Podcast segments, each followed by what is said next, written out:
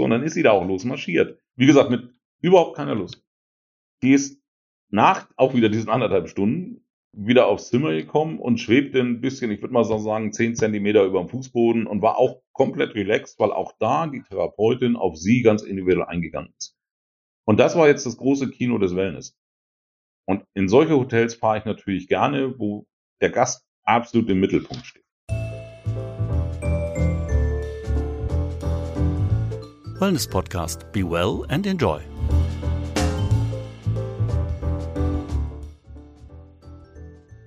Einfach einmal richtig entspannen, aktiv etwas für die eigene Gesundheit tun oder Quality Time mit lieben Menschen. Gründe für einen Wellnessurlaub gibt es viele. Die Auszeit im Wellnesshotel steht hoch im Kurs. Wenn es aber um die Auswahl des passenden Wellnesshotels geht, hat man schnell eine kleine oder auch größere Herausforderung. Wer Wellnesshotel sucht, steht vor einem nahezu unüberschaubaren Angebot. Über 1200 sogenannte Wellnesshotels gibt es allein in Deutschland. Wellness ist kein geschützter Begriff. Jedes Hotel kann sich prinzipiell so nennen. Und das macht die Auswahl schwer. Woran erkenne ich, ob ein Wellnesshotel gut ist? Und wie finde ich das für mich und meine Wünsche passende Hotel? Darüber spreche ich jetzt mit dem Wellness-Hotel-Tester, Olaf Seiche. Hallo Herr Seiche, schön, dass Sie sich Zeit für dieses Gespräch nehmen. Ja, hallo erstmal. Ich finde es auch schön, sich mal auszutauschen zum Thema Wellness und hier so ein bisschen Aufklärungsarbeit zu betreiben. Ja, Herr Seiche, Sie arbeiten seit 15 Jahren beim TÜV Rheinland und haben eigenen Angaben nach schon über 800 Tests im Bereich Wellness und Spa gemacht. Und auf diese Erfahrungen möchte ich gleich noch näher eingehen. Aber davor erstmal so ein bisschen allgemeiner. Wie wird man denn überhaupt Hoteltester, beziehungsweise wie sind auch Sie dazu gekommen? Also meine eigene Vergangenheit ist da ein bisschen eigentümlich, weil wir tatsächlich vor 15 Jahren auf den Gedanken gekommen sind, vom TÜV Rheinland aus, dass wir in irgendeiner Form Hoteltests anbieten wollen. Und ja, seitdem ich angefangen habe zu arbeiten, eigentlich immer schon als Gast unterwegs gewesen. So, und diese Gästequalifikation, dass man viele verschiedene Hotels gesehen hat, mit entsprechender Auditorenqualifikation, mit einer abgeschlossenen Berufsausbildung und mit einem entsprechenden Hotelwissen, was man aufgebaut hat in der Zeit, dann kann man Wellness-Tester tatsächlich werden. Also das heißt, es gibt jetzt aber nicht irgendwie so eine klassische Ausbildung zum Hoteltester, sondern da rutscht man eher so rein. Genau, also was unsere Erfahrungen sind, ist es, es macht keinen Sinn, als Hoteltester einen General Manager eines Hotels anzustellen, der 20 Jahre selber in einem Hotel nur gewirkt hat, sondern die Vielfältigkeit der Erfahrungen ist eigentlich das, was unsere Tester ausmacht. Das heißt, die kennen Hotels auf der ganzen Welt, ob das jetzt in Dubai, in Saudi-Arabien, in Thailand oder in Deutschland ist. Und erst dann, das ist vergleichbar durchaus mit einem Weinkenner. Weinkenner wird man ja auch nicht dadurch, dass man ausgebildet ist, sondern eine ganze Menge Wein getrunken hat. Und so ist das bei Wellness-Testern halt auch. Man muss wirklich sich in den Treatments auskennen, man muss wissen, was sind die verschiedenen Massagearten, was sind die verschiedenen Kosmetikarten. Und das ist am besten zu erlernen, dadurch, dass man es irgendwie praktisch ausprobiert. Das hört sich jetzt erstmal nach einem absoluten Traumjob an. Man muss einfach viel Wellness machen. Ja, besser geht's nicht. Aber natürlich, wenn wir da jetzt gleich direkt ein bisschen tiefer einsteigen, ist es natürlich auch viel Arbeit, nehme ich mal an. Sie führen als Hoteltester sogenannte Mystery Checks durch, bei denen Sie die Hotels testen. Was genau kann man sich denn darunter vorstellen? Also ein Mystery Check ist ganz einfach zu erklären. Ich besuche das Hotel tatsächlich als Gast. Und ich erfasse meine Erlebnisse und bewerte meine Erlebnisse zu 100 Prozent aus Gästesicht. Und der einzige Unterschied zwischen einem normalen Gast und uns ist schlicht und ergreifend, dass wir alles aufschreiben müssen. Und wir müssen tatsächlich dann auch begründen, warum irgendwas ganz toll war oder eben auch begründen, warum irgendwas nicht so toll war. Und vor allem aus Sicht des Gastes dann hinterher darstellen, was kann man eigentlich besser machen. Jetzt haben Sie schon gesagt, also Sie sind als Gast unterwegs. Sie checken inkognito ein. Kann man sich das dann so richtig klischeemäßig vorstellen mit äh, falschem äh, Bart und falschem Namen oder wie funktioniert das? Also erstmal habe ich da ganz klare Vorteile, weil ich einen natürlichen Bart habe, also dahinter kann ich mich auch immer verstecken. Es ist größtenteils nicht notwendig, sich unter falschen Namen einzuchecken, weil so bekannt ist der einzelne Wellness-Tester denn nicht, dass er, dass man genau weiß, okay, wenn der Olaf Seiche kommt, dann ist das ein Test und das hat uns noch nie in Probleme geführt. Man darf sich natürlich als Tester auch nicht besonders auffällig verhalten. Also wenn ich mich in ein Restaurant setze, in einem Wellness-Hotel und ich mopper dann nur am Essen rum und bin nur am Kritisieren und versuche dort was vorzuspielen, also Extremsituationen vorzuspielen, dann fällt man relativ schnell auf und dann ist den Leuten auch klar, okay, das ist jetzt, das ist ein Tester. So, und das muss man vermeiden. Also der falsche Name ist nicht notwendig. Man verhält sich einfach wie ein ganz normaler Gast, bucht seinen Aufenthalt und dann ist die Welt an der Stelle schön. Gut, ich hoffe, dass Sie auch nach diesem Gespräch dann nicht den Namen wechseln müssen. Aber wir sind mal guter Dinge. Jetzt haben Sie schon die Spa-Bereiche, den Spa-Test erwähnt, gleichzeitig auch das Restaurant. Können Sie da was dazu sagen? Was wird alles getestet oder bewertet? Also sind das alle Hotelbereiche oder gibt es da irgendwie Schwerpunkte? Also natürlich ist bei einem Test eines Wellness-Hotels. Der Wellnessbereich zeichnet das Hotel aus und ist natürlich das, was am wichtigsten ist, ganz klar. Aber wir gehen die gesamte Gästereise durch das Hotel an. Das heißt, wir fangen tatsächlich an, finden wir das Hotel überhaupt im Internet. Dann reisen wir an. Wenn wir mit dem Auto anreisen, gucken wir, ob das da irgendwelche Hinweisschilder gibt. Dann suchen wir mit dem Auto einen Parkplatz. Ist das machbar und ohne Probleme? möglich. Dann gucken wir uns an, wie sieht denn der Eingangsbereich Lobby, Rezeption aus? Sind die Mitarbeiter freundlich? Was ist das für eine Art von Check-in? Werde ich aufs Zimmer begleitet? Und so zieht sich unsere Reise tatsächlich über alle Bereiche des Hotels hinweg und bis hinterher über den Spa, über die Anlage an sich, die Wellnessanlage, das heißt Pool, Sauna, wie ist die Sauberkeit dort, bis zum Restaurant und gegebenenfalls auch, wenn angeboten wird, zu irgendwelchen Sportangeboten. Und eine Anwendung buchen Sie dann in der Regel auch? Wir buchen nicht nur eine Anwendung, sondern wir buchen tatsächlich normalerweise ein Massagetreatment, eine Kosmetikanwendung und tatsächlich noch das Thema Sport. Das heißt, wir machen entweder Aquagymnastik, Nordic Walking, was immer angeboten wird, das schauen wir uns auch an. Jetzt hatten Sie es gerade gesagt, auf der einen Seite, dass Sie ganz, ganz viel dann auch aufschreiben müssen, auf der anderen Seite, dass Sie sich aber als Tester nicht zu erkennen geben. Das heißt, Sie machen das dann sozusagen im Nachhinein heimlich auf Ihrem Zimmer, dass Sie das dann alles irgendwie dokumentieren. Genau so muss man sich das vorstellen. Also wir sind in einer Abteilung fertig. Nehmen wir mal das Restaurant, weil das sehr plausibel ist. Wir haben da das Essen gehabt, machen, wenn es irgendwie geht, was heute ja üblich ist, mit dem Handy auch noch ein Foto davon. Dann wissen wir genau, wie das aussah, wie das war, wie das geschmacklich war. Dann gehen wir unmittelbar nach diesem Restauranttest, gehen wir aufs Zimmer und schildern unsere Erlebnisse in einem Bericht und bewerten natürlich auch anhand von festgelegten Kriterien dann, wie der Restaurantbesuch denn vonstatten ging. Das geht vom Angebot, ist das ein regionales Angebot, werden Convenience, also so Halbfertigwaren verwendet und dergleichen mehr, bis zum Weinangebot, bis zu bestimmten Ernährungsangeboten, also diätische Kost. Das schreiben wir dann alles in einen Bericht und bewerten dann eben die Dinge mit einem Punkt. Okay, also das heißt, es ist schon alles sehr standardisiert. Sie haben diese Listen, die Sie ausfüllen und ergänzen das dann mit Ihren persönlichen Erfahrungen. Ja, im Prinzip ist dieser Bericht zweiteilig. Das eine ist tatsächlich die persönliche Erfahrung. Da steht dann auch immer drin, das Servicepersonal hat dem Auditor das und das empfohlen und so weiter. Also wirklich wie so ein Erlebnisbericht, dass man, dass ein Dritter, der das liest, nachvollziehen kann, was ist da eigentlich passiert. Und auf der anderen Seite haben wir die Kriterien, die wir scharf bewerten. Also gibt es ein regionales Speiseangebot? Wie lange sind die Wartezeiten? Ist das Personal freundlich oder nicht freundlich? Das sind so Themen, die kann man objektiv bewerten. Und von daher haben wir diese Zweiteilung in der Berichterstattung. Jetzt haben Sie gesagt, Sie fallen nicht auf. Also Sie essen ganz normal, machen auch vielleicht das Handyfoto noch, was ja heutzutage gang und gäbe ist.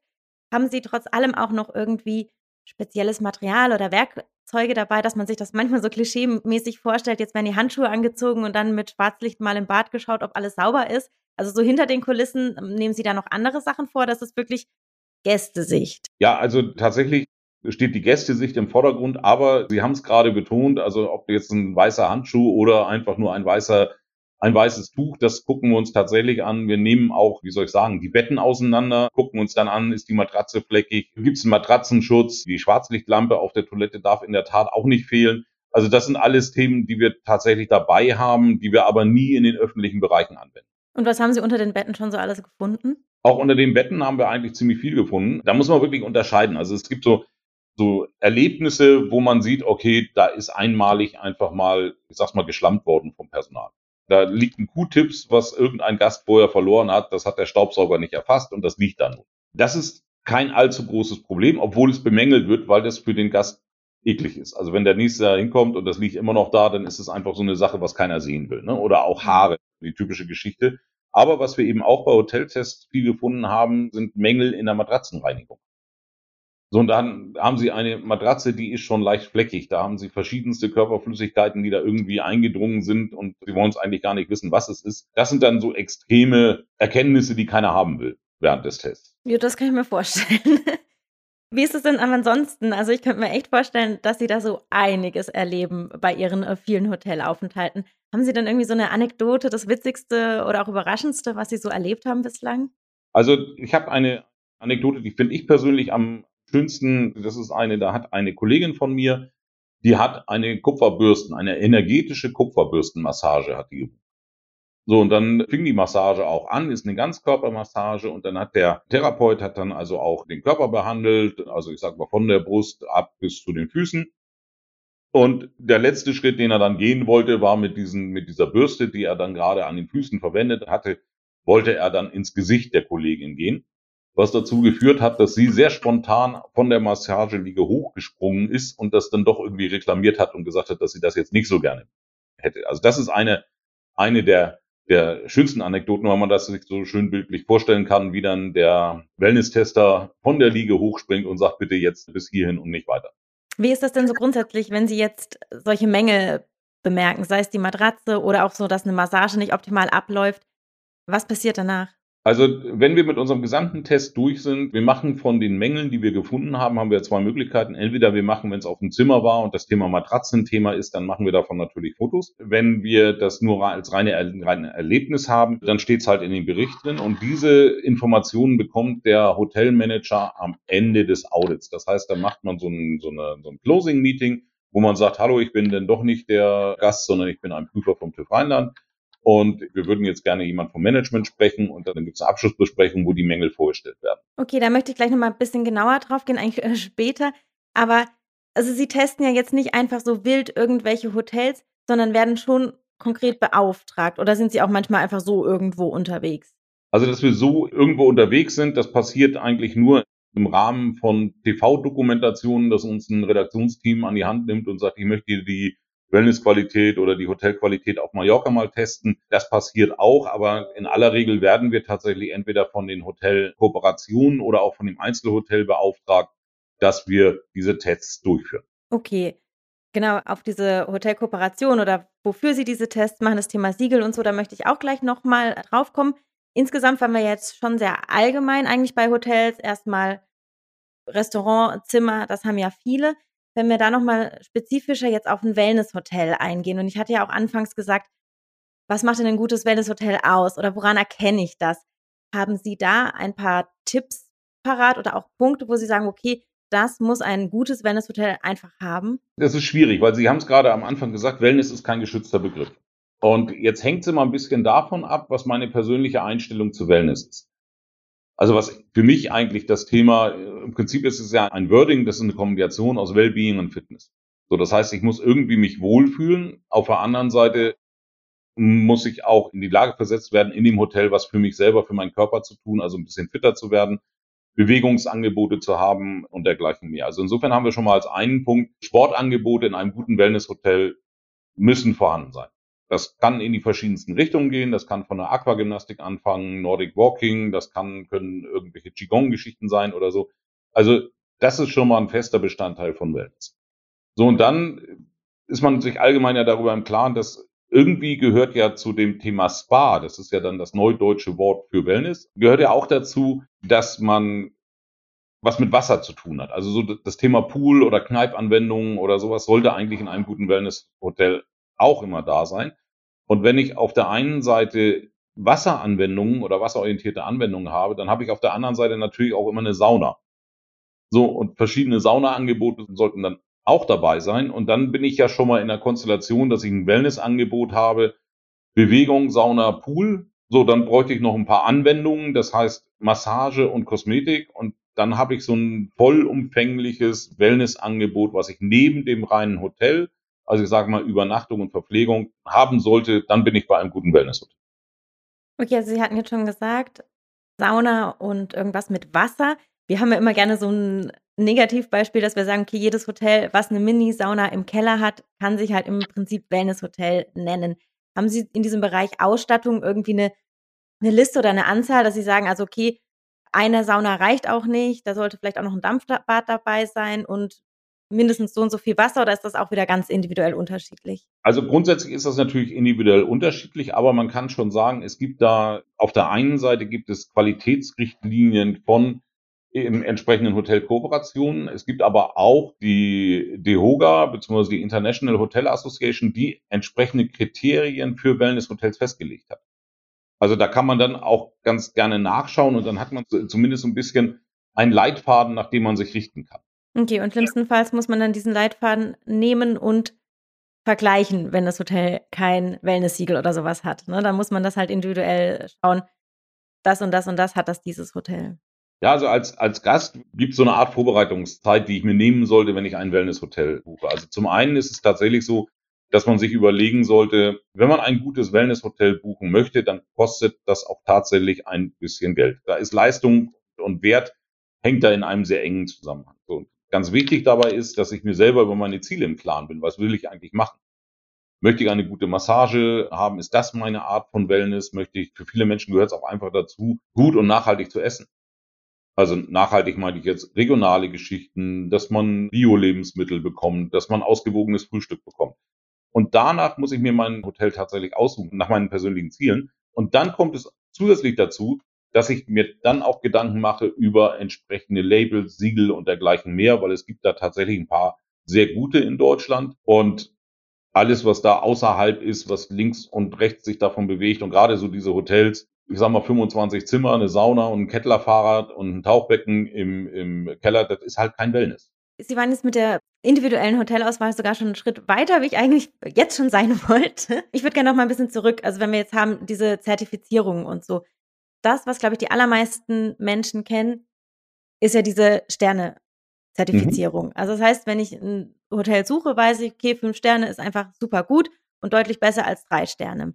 Was unterscheidet jetzt diese Sterneklassifizierung von einer speziellen Wellness-Hotel-Klassifizierung? Also mit der Sterneklassifizierung, da bekomme ich eigentlich nur eine Aussage über die vorhandene Ausstattung. Viel mehr ist es nicht. Also inklusive dem ist eine Rezeption 24 Stunden geöffnet. Also so ich sage mal Basisservice gemessen an Kennzahlen. Das ist die Sterneklassifizierung, die wir beispielsweise in Deutschland von der DEHOGA haben. Das heißt, am Ende des Tages weiß ich, was mich erwartet.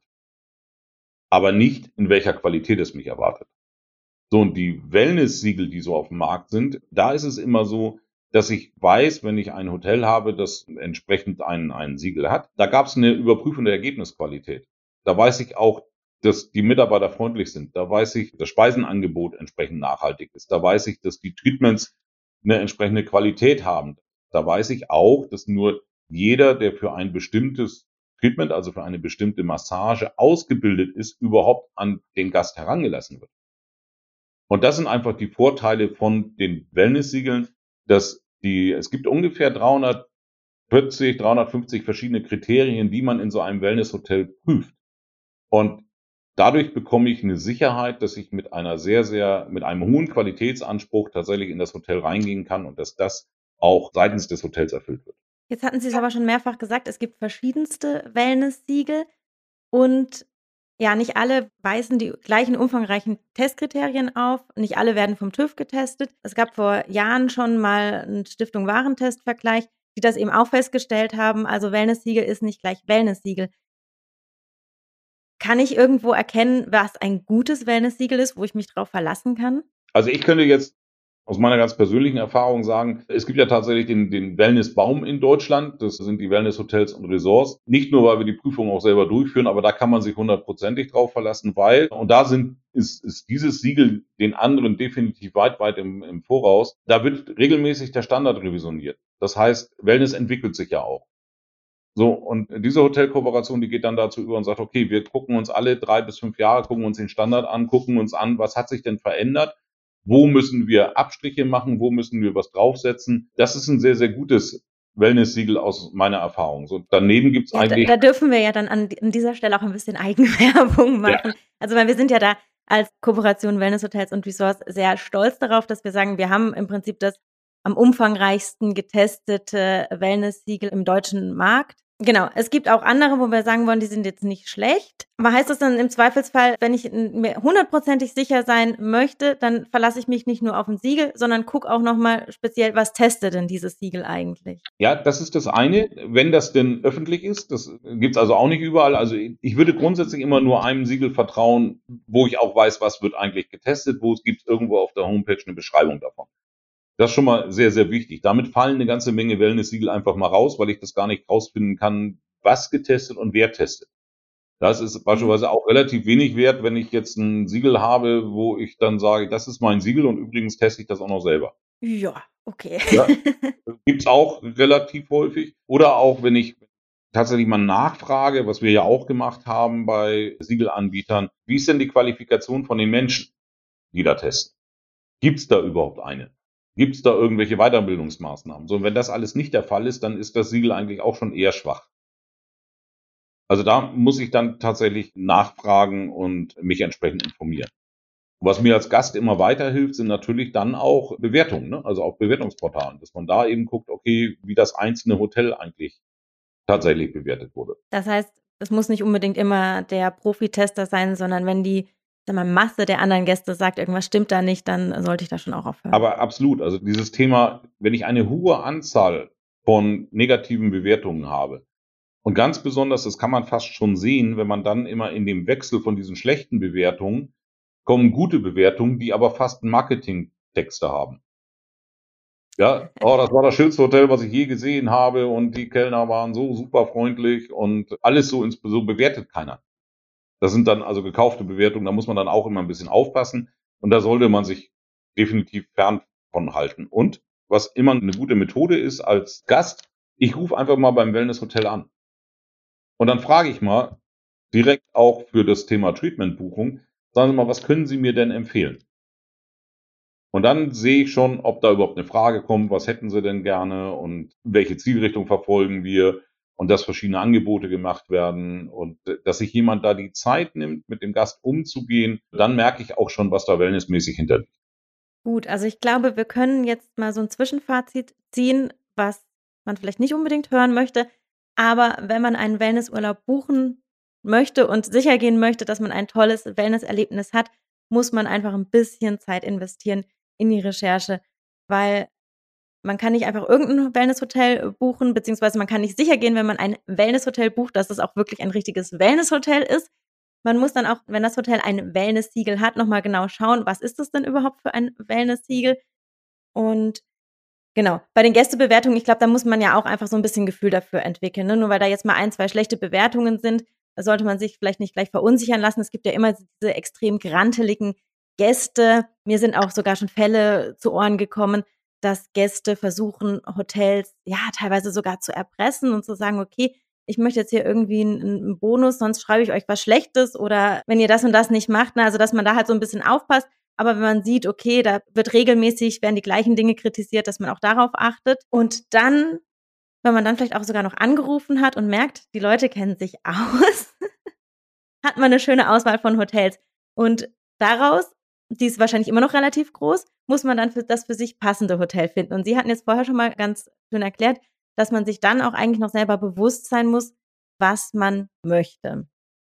Können Sie da so ein paar Beispiele nennen?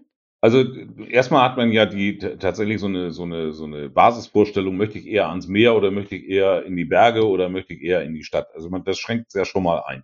Mhm. Dann habe ich die Frage, was möchte ich eigentlich während meines Wellnessurlaubs erleben? Also eigentlich macht ein gutes Wellnesshotel ja auch zusätzlich noch aus, dass man Empfehlungen mitbekommt, die man in seinen Alltag integrieren kann. Also dann sind wir schon ziemlich an der Spitze des Wellnesshotels, wo mir dann einer sagt, so pass mal auf, deine Ernährung, da kannst du so und so kochen, Basisratschläge, die ich dir gebe, dann hast du von deinem Wellnessurlaub auch noch was nachhaltig in deinem Leben. Das gilt auch für Bewegungsprogramme, ne? dass man dann sagt, okay, was für ein Bewegungsprogramm wäre für, für denjenigen, für den Gast eigentlich, eigentlich am effektivsten? Was bringt am meisten Spaß? Und dann, das sind so Zielsetzungen, über die muss ich mir im Klaren sein. Es kann ja auch sein, dass ich jetzt sage, so pass mal auf, ich bin eigentlich nur einer, der Wellness heißt für mich, ich gehe tagsüber mal in die Sauna, ich gehe in den Pool und abends will ich aber nur grandios gut essen. So, dann muss ich mir darüber klar sein, dass mein Schwerpunkt auf Essen und Trinken liegt Und dass ich mir dann natürlich auch Gedanken mache, beziehungsweise auch recherchiere, wie schneiden denn die Restaurants ab? Das ist wieder eine völlig andere Geschichte. Und da muss ich mir Gedanken drüber machen. Also ich muss einfach wissen, was ist das Ziel meines Urlaubs? Also ich war mal in einem Wellnesshotel in der Nähe von Bangkok, also in, in Hua Hin. Und das war ein thailändisches Hotel. Die haben beispielsweise gesagt, okay, ganz am Anfang des Aufenthalts bekommt man automatisch einen Termin mit einem sogenannten Medical Consultant. Das ist eine Art Wellness Consultant. Der fragt einen nämlich, was ist denn überhaupt dein Ziel? So, dann guckt er, wenn das beispielsweise De-Stressing ist, wenn das Detoxing ist oder wenn das einfach nur Bewegung ist oder eben wenn das meinetwegen nur das Thema Entspannen ist, dann guckt er, ob das gebuchte Programm mit den Zielen des Aufenthalts überhaupt zusammenpasst. Und diesen Schritt, den muss man eigentlich schon zu Hause machen, dass man ganz klar ist, das möchte ich erreichen, das ist mein Ziel. Also ich möchte meinetwegen auch abnehmen, könnte Thema sein, dann sind wir wieder bei der Ernährung. Und wenn ich mir darüber im Klaren bin, dann kann ich überhaupt anfangen, mir entsprechend der Region, entsprechend meiner Zielstellung ein Hotel zu suchen, was diesen Vorstellungen entspricht. Das Schöne ist ja tatsächlich, dass der Wellness-Hotelmarkt inzwischen so groß ist, dass auch die Differenzierung innerhalb der Häuser relativ weit fortgeschritten ist. Das heißt, ja, man findet inzwischen ja wirklich für jeden Wunsch oder für jedes Bedürfnis das passende Haus, wenn man sich ein bisschen auf die Suche macht. Das passt dazu und ich muss mir noch wirklich darüber im Klaren sein, was ich überhaupt möchte und lieber ein bisschen mehr Geld investieren und dann die Aufenthaltsdauer kürzen und sagen, okay, ich brauche keine drei Wochen Wellnessurlaub, sondern ich mache das lieber in einem kürzeren Zeitpunkt und dann möglichst effektiv. Okay. Kurze private Frage. Machen Sie in Ihrer Freizeit auch Wellnessurlaub oder geht das nicht? Können Sie da nicht mehr abschalten? Doch, ich weiß ja wo. Also von daher ist das kein Problem. Also Sie machen sozusagen von Ihrem beruflichen Wissen dann Privatgebrauch und nehmen nur die Besten. genau so ist es. Also das ist, und die Besten ist, ist auch wieder, wieder relativ. Also das sind die, die meiner Zielstellung am besten entsprechen.